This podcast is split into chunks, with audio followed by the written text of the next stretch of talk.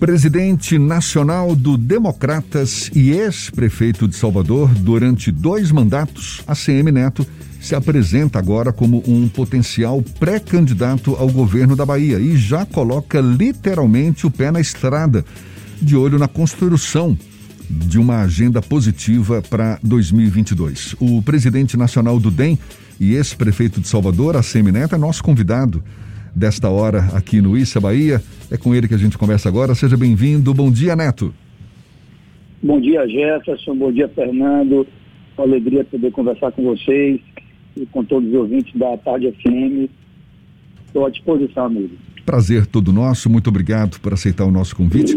O senhor já tem a conta de quantos municípios já visitou desde quando deixou a Prefeitura de Salvador e quantos pretende visitar ainda este ano, por exemplo, Neto? Olha, Jefferson, não tenha dúvida que o começo desse ano foi um começo bem complicado em função da pandemia. A gente teve que respeitar aquele momento de agravamento da Covid.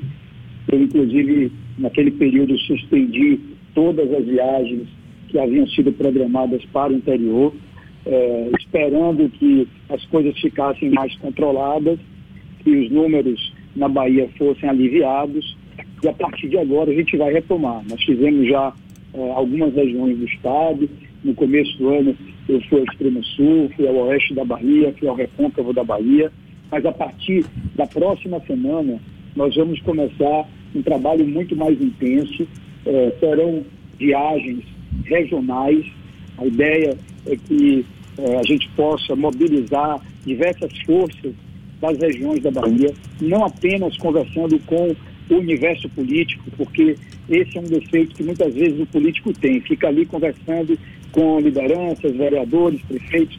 Eu quero fazer uma coisa totalmente diferente. Nós vamos passar dois, três dias visitando é, cinco, seis, sete cidades em cada visita que nós vamos fazer.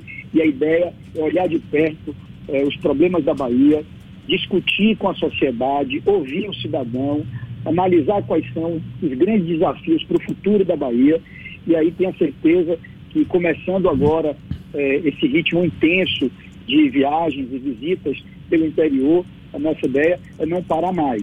É, deixando claro que é, nesse momento o objetivo é, de um lado, confirmar o diagnóstico dos problemas da Bahia e, do outro lado, discutir soluções, pensar em alternativas, olhar o futuro e colher, é claro, a contribuição do cidadão baiano para que a sua expectativa e o seu sonho na frente possa se transformar num debate para o Estado. Isso não significa dizer que é antecipação de campanha, que nós já estamos fazendo é, o, o, debate de 2022. Não. Nesse momento, a ideia é ter uma discussão ampla, aberta, onde todos possam participar, mas que no futuro contribua para que a gente possa avaliar qual é esse caminho é, que a Bahia precisa seguir nos próximos anos. Além do contato com políticos do interior, do empenho em buscar apoio para o seu projeto, Neto, o que que, que que o senhor tem observado ou espera observar no interior do Estado que justifique sua pretensão de concorrer ao governo da Bahia, pretensão de ajudar no crescimento, no desenvolvimento da Bahia? Quando o senhor fala confirmar o diagnóstico dos problemas da Bahia, por exemplo, que problemas seriam esses? Jefferson, tem uma coisa que eu acho que está na base de tudo isso e que vale para reflexão sobre, eh, por exemplo, educação, saúde, eh, segurança pública, eh, infraestrutura, toda a questão econômica do Estado. Qual é, o que é que, o que é que eu posso dizer a você que é o pano de fundo de tudo isso? A gente precisa ter uma visão mais regionalizada da Bahia. Né? a Bahia é um estado muito grande, nós temos 417 municípios, cada região tem a sua realidade cada região vive o seu próprio drama, cada região tem uma solução própria para que ela possa dar um salto olhando é, em direção ao futuro. Não dá para você pegar né, com uma receita de bolo ou com um formato único e querer tratar a Bahia como um único estado. Dentro desse enorme estado, nós temos vários estados. E aí, isso vem um pouco também da minha experiência como prefeito de Salvador. Eu governei oito anos essa cidade enorme, né? E uma das coisas que de fato eu acho foi receita para o êxito da nossa gestão foi justamente ter encarado a realidade de cada bairro, de cada região. Né? Então, a Bahia precisa, olhando para o futuro, é, de uma perspectiva mais equilibrada de desenvolvimento, né? de descentralizar as oportunidades, de você olhar cada região, entender a sua vocação, estimular a sua vocação, porque o oeste da Bahia é uma vida, a Chapada é outra, né? a região do sertão é completamente diferente, você vai para o extremo sul, já é outra Bahia. Então, é nesse período que a gente espera é poder, não apenas olhando os problemas de cada região, né? identificando quais são os grandes desafios de cada região, discutir com a sociedade os caminhos, as soluções. Eu acho que a Bahia pode muito mais do que ela tem hoje. Eu não vou pegar e dizer, ah, está tudo errado, é, nada do que está sendo feito é, é, é, positivo. Eu não vou dizer isso, eu não sou desse tipo de, de político que pega, aponta o dedo e só fica criticando. Quem me conhece sabe que eu não sou assim. Agora, eu acho que a Bahia pode muito mais, a Bahia pode pensar em voltar a ser uma locomotiva do Nordeste, líder do desenvolvimento dessa região. Né? E para isso, repito, vai ser fundamental ter uma visão estratégica do Estado, vai ser fundamental pensar fora da caixa, ter criatividade, agir, é, eu diria que com uma dose boa e positiva de ambição, né? para que a gente possa ter uma outra perspectiva para o futuro, do ponto de vista econômico e social. Presidente, os políticos mais experimentados, eles costumam falar que não escolhem adversários, mas também tem um processo de escolha de aliados. O senhor não é oficialmente pré-candidato ao governo da Bahia, apesar de dar indicações que o caminho natural é esse. Como chegar em 2022 não tendo necessariamente um candidato à presidência da República com um alinhamento automático e já apresentado, como é o caso do bolsonarismo, que tem o presidente da República, Jair Bolsonaro, e o próprio petismo, que na Bahia tem uma força grande e que é provável que tenha uma candidatura do ex-presidente Luiz Inácio Lula da Silva. Como construir esse arco de alianças para uma disputa eleitoral em 2022 sem ter um carro-chefe presidencial? A disputa presidencial não vai ter influência aqui na eleição estadual? Olha, Fernando, vamos lá. Primeiro, a eleição para governador é eleição para governador é, completamente diferente da eleição para presidente. É, eu não sei como é que eu vou chegar no que vem em relação é, a apoio presidencial. Eu acho que está muito cedo, o cenário ainda não está claro é, do ponto de vista nacional. Nós não sabemos efetivamente quem serão os candidatos. Existem dois nomes que estão postos e consolidados a priori, que são os nomes do ex-presidente Lula e do presidente Jair Bolsonaro. Né? Naturalmente, hoje, qualquer pesquisa vai apontar os dois com alta intenção de votos, mas eu não sei também até que ponto isso não é mais reflexo do passado do que propriamente um indicativo do futuro, tá certo? Então, muita coisa pode acontecer ainda na política nacional. Nós não podemos subestimar a possibilidade de surgir uma terceira via, de surgir alguém que, que venha com um discurso diferente, que saia dessa polarização, que apresente uma linha menos radicalizada, é, menos nos extremos. Pode acontecer, pode também não acontecer. O fato é que a minha cabeça está muito clara, Fernando. Eu não vou nacionalizar é, o meu trabalho aqui na Bahia. O meu foco é a Bahia, é discutir o estado da Bahia, é tratar do futuro da Bahia e dos baianos. A minha eleição em 2012 para prefeito de Salvador, de certa forma, ela desmistificou muita coisa. Ela derrubou, tá certo, muitos é, conceitos que existiam e que não eram verdadeiros. Eu quero lembrar, em 2012, eu, candidato do Democrata, enfrentei na época o candidato do PT a prefeito, né, candidato a prefeito do PT, que tinha o apoio do governador do estado, que era do PT, da presidente da República, que era do PT, na Bahia, naquela época, Salvador principalmente, tinha é, essa conversa, ah, tem que ser do mesmo partido, porque a cidade está quebrada, senão não vai dar certo e tal. Vocês lembram bem disso. E nós desmistificamos isso. Eu ganhei aquela eleição, tá certo? Governei oito anos a cidade, consegui sair com mais de 80% de aprovação popular, né? Governei em ambientes extremamente adversos. No início, o prefeito eh, do DEM e a, o governador e a presidente do PT, né, depois agora com pandemia. Então, nesse período todo de oito anos como prefeito, nunca tive vida fácil, nunca fui de ficar transferindo responsabilidade para ninguém, ao contrário, chamei para mim as responsabilidades e conseguimos mostrar que era possível. Então, veja, eu não vou é, nacionalizar é, a eleição da Bahia, né? respeito o posicionamento do eleitor em relação ao jogo nacional. Não é isso que está é, sob decisão ou estará sob decisão do eleitor. Então, independentemente do que vai acontecer é, até lá, e tem muita água para rodar debaixo dessa ponte, mas independente do que vai acontecer até lá, o meu foco vai ser a Bahia. E aí, só para fechar, Fernando, eu acho, e aliás, acho não, tenho certeza, que não é um candidato a presidente da República que vai decidir quem será o governador da Bahia. Os baianos já passaram dessa fase. Os baianos hoje já têm consciência da importância que é escolher um governador que vai cuidar do Estado, independentemente de quem vai ser presidente. O senhor foi prefeito de Salvador durante oito anos e ao longo do período inicial da gestão do prefeito Bruno Reis, até aqui no Isso é Bahia, eu colocava muito que é um desafio desapegar da função de prefeito, da roupa de prefeito. Como foi esse processo de transição? Ele já foi concluído e como está a sua relação hoje com o prefeito de Salvador, Bruno Reis? Fernando, foi concluído, graças a Deus eu fui me preparando para deixar a prefeitura. De fato, é, veja que existem pessoas que não conseguem se desapegar do poder, é, que, que sofrem depois de abstinência do poder. Isso definitivamente não é o meu caso. Né?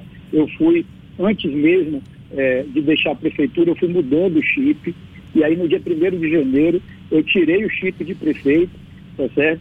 Deixei esse chip lá na prefeitura, entreguei para o prefeito Bruno Reis, é, me desapeguei inteiramente das questões do dia a dia da prefeitura. É, aliás, vocês da imprensa acompanham, e se fosse diferente, vocês já estariam apontando. Eu não fico ligando para secretário, eu, eu não dou qualquer tipo de pitaco nas coisas do dia a dia. O prefeito, ele tem toda a capacidade e vem governando a cidade muito bem. Né? Pegou um momento super difícil aí, o desafio da pandemia como um todo, problema do transporte público gravíssimo, agora esse desafio de retomada da educação. Então, Bruno não teve vida fácil nesses quatro meses e pouco é, da sua gestão, mas vem mostrando todo o preparo para enfrentar o problema. Eu tenho certeza que depois dessa fase difícil e superada a pandemia, a cidade voltará ao seu rumo normal de crescimento. Tem sido, Bruno, comigo absolutamente correto, leal, amigo, parceiro. Quando ele precisa de qualquer coisa, ele me liga, é, sempre me pede conselho, a gente vem conversando bastante e com bastante frequência, mas eu deixo que sempre a pauta seja dele. Eu não fico me metendo, eu não, como ele disse, não fico aqui ligando para secretário, nem, nem dando ordem para ninguém na prefeitura. Ao contrário, né? deixei isso é, absolutamente fora da minha vida, porque o prefeito eleito foi Bruno Reis. A pessoa que, que é cobrada é, pelas decisões é Bruno Reis. E, consequentemente, ele tem que ter liberdade para tocar a cidade e estar preparado para isso. Eu não teria o escolhido ano passado como meu sucessor se eu não achasse que ele estava preparado para isso. Então, é, a relação com ele está, graças a Deus, muito boa, tá certo? Nós somos amigos, amigos há mais de, de, de 20 anos, então não há espaço na nossa relação para qualquer tipo de desentendimento, além do que Bruno é uma pessoa é, muito correta. Mas definitivamente o meu chip hoje é outro. A minha cabeça hoje está voltada para a construção do futuro, essa caminhada é, muito desafiadora que eu vou ter. É, ainda não coloquei na pré-candidatura confirmada ao governo da Bahia, mas tenho dito com toda a franqueza. Outro dia, Fernando, eu estava dando uma coletiva, você, com toda a inteligência, me perguntou, né? É, e talvez ali tenha sido a pergunta que, que gerou uma resposta mais clara é, nesses meses todos, né? E ele disse: olha, eu não tenho uma opção, eu não tenho outra alternativa. O meu caminho é, se Deus quiser, porque acima de tudo está Deus, mas Deus permitindo, o meu caminho é de fato construir uma candidatura ao governo do estado da Bahia. Agora, no momento certo, isso vai ser confirmado. Minha energia meu foco já está todo para aí. A partir de agora a gente vai rodar o interior com toda essa intensidade, superado o momento mais difícil da pandemia, eu fico à vontade para poder seguir essa linha. Montei um grupo de trabalho que está estudando a realidade do Estado, é, um grupo de trabalho que vai buscar a contribuição de técnicos e, e, e pessoas qualificadas no Brasil e também fora do Brasil para discutir questões, é, sejam elas pontuais, sejam elas, elas questões gerais da Bahia. Então, graças a Deus, eu quando saí da prefeitura já coloquei minha cabeça e meu olhar é, para o futuro e já está totalmente desapegado, sem, assim, você vai perguntar, ah, Neto, você tem saudade de muita coisa? Eu tenho aquela saudade positiva, as recordações boas de momentos que eu vivi na prefeitura, do contato com as pessoas, das, das realizações que nós fizemos, porém, graças a Deus, é, com aquele sentimento de dever cumprido com foco para o futuro. Neto, é, ainda em relação à sua possível candidatura ao governo do Estado, recentemente o presidente nacional do PDT, Carlos Lupe, fez um novo aceno na sua direção.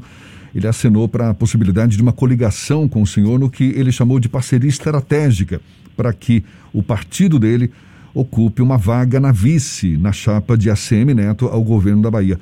É isso mesmo o que deve acontecer, DEM e PDT, a exemplo da chapa que elegeu seu sucessor na Prefeitura de Salvador, também na sua chapa para o governo do Estado em 2022? Jefferson, a hipótese existe, mas nós ainda não tratamos sobre composição de chapa para o ano que vem. Né? Eu tenho na minha base política um conjunto de partidos. É, no momento certo, eu vou ter que conversar com todos esses partidos o PDT é, foi um partido que veio é, construir uma aliança conosco ano passado, na eleição de Bruno, uma aliança que deu super certo, graças a Deus. Está aí, é, Ana Paula é a vice-prefeita da cidade, contribui muito com o trabalho do prefeito Bruno Reis. Então, é, o PDT veio para cá é, para ter um papel de protagonismo, para estar na linha de frente, né, e, e vem dando é, essa contribuição importante para a cidade. Pode ser que o PDT esteja na chapa daqui é, a um ano e meio, né? Enfim, na chapa da eleição do ano que vem, pode ser que o PDT esteja, mas só que é, essa não é uma discussão que eu tenha é, sequer começado a refletir sobre esse assunto, entendeu? Eu tenho uma série de partidos que eu vou ter que conversar. É, eu tenho dito sempre, a minha prioridade será organizar o conjunto dos partidos que já estão comigo hoje. De vez em quando me perguntam, ah, Neto, mas você está pensando em tirar algum partido da base do governador, conversar com algum partido que está na base é, do PT aqui na Bahia? A priori não. Pode até ser que aconteça, conversa lá para frente. Eu sou um cara aberto ao diálogo, não tenho nenhuma dificuldade de conversar e construir pontes, mas a minha prioridade está na minha base, está no meu grupo político. Nós temos lideranças importantes com consistência eleitoral, inclusive dentro do próprio PDT. O PDT tem uma posição é, que ainda, obviamente, não está é, definida para 2022 e que, ao curso é, desse processo, nós vamos conversar com o PDT e vamos considerar as pretensões do PDT. Mas ainda é cedo para cravar e dizer, ah, o PDT vai ter a vice, ou o PSDB, ou qualquer outro partido, republicanos, ou qualquer outro partido. Ainda é cedo para a gente falar sobre isso.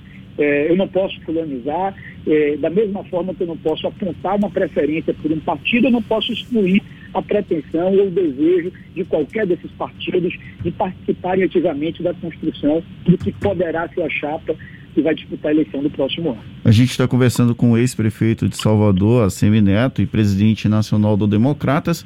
Para encerrar, eu queria saber se depois de fevereiro de 2021, quando João Roma assumiu o Ministério da Cidadania, já houve algum tipo de contato? O senhor que era muito próximo a ele acabou rompendo essa relação. Se os senhores já trocaram algum tipo de conversa desde então? Ô, Fernando, veja, é, tudo que eu tinha para falar desse movimento do deputado federal João Roma é, e da escolha dele para ministro ah, da cidadania, eu falei no dia que o João foi escolhido pelo presidente Jair Bolsonaro. É, eu tenho dito de maneira repetida que este, para mim, é um assunto que está superado, tá certo? É, existem questões de natureza é, pessoal e política que às vezes nós não devemos colocar publicamente, porque é, elas não contribuem, não constroem, tá certo? Quem me conhece sabe, eu sou uma pessoa que age com muita serenidade, que tem um equilíbrio, paciência, sei trabalhar com o tempo, né? Aprendi uma coisa, o tempo só não é bom para quem não pode esperar, né? E, portanto, para quem não tem tempo para esperar as coisas acontecerem. O, é engraçado porque o tempo da política, ele, é, às vezes, é diferente do tempo da vida das pessoas. É, a política, ela se apressa. E, veja, por exemplo, a gente está aqui discutindo 2022. É, nós temos pouco tempo que passou a eleição do ano passado. Mas é isso mesmo, porque a política acaba impondo isso, né?